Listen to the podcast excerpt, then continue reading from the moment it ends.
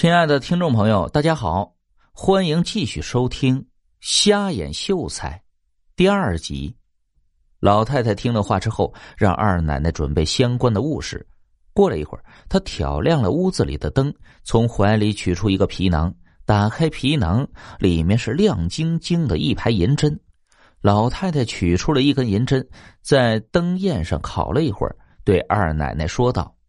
老婆子马上就要行针，但这场面太过血腥，你最好转过身去。二奶奶怎么愿意？老太太也不废话，她素手一甩，飞快的用眼针挑开了窗界，随着脓血的流出，银娃啊的一声，一只眼睛从眼眶里掉了出来，吓得二奶奶跌坐在地上。老太太替她将眼球放回眼眶。敷上了黄药面，又取出一个玉瓶，从里面倒出了一丸药，递给了二奶奶。这丸药剖作两半，一半捣碎敷在他的窗口处，一半和清水让他服下。二奶奶照做，没多久，银娃觉得窗口处一片清凉，就沉沉的睡去了。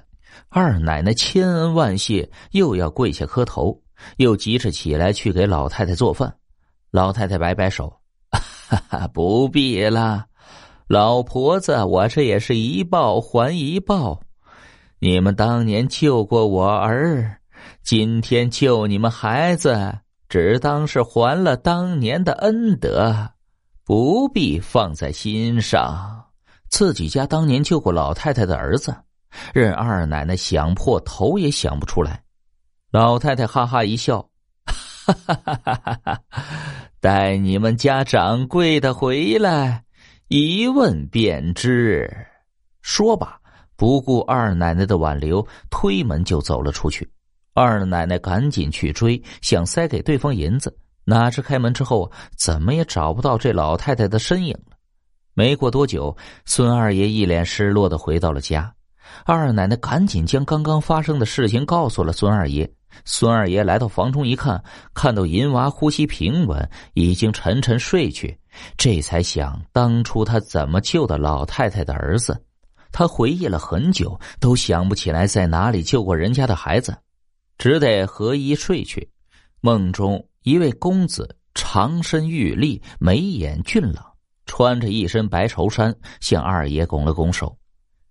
感谢当年的不杀之恩，听说孙家二公子病重，特请娘亲来报恩。说罢，他就地一滚，化作一只白狐，消失在他的面前。看到一个大活人突然变成了白狐，孙二爷一惊：“哎呀！”一下醒了过来。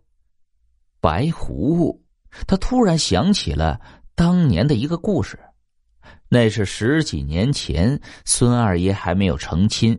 是最近有名的俊小伙子，除了读书，最大的爱好就是到山里边去采草药，钻研《本草经》。这一天，他刚刚采到一株罕见的草药，正要回家的时候，经过一片洼地，突然闻到了一股浓烈的酒气。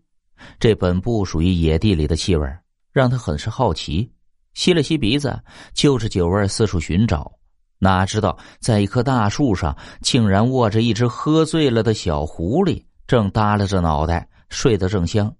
奇异的是，这只狐狸通体洁白，竟是罕见的白狐。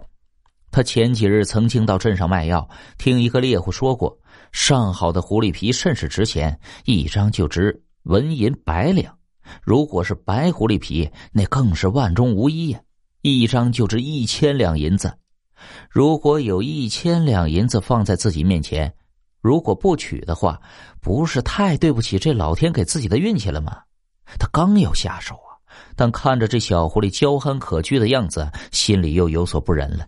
上天有好生之道，自己残害生灵，好吗？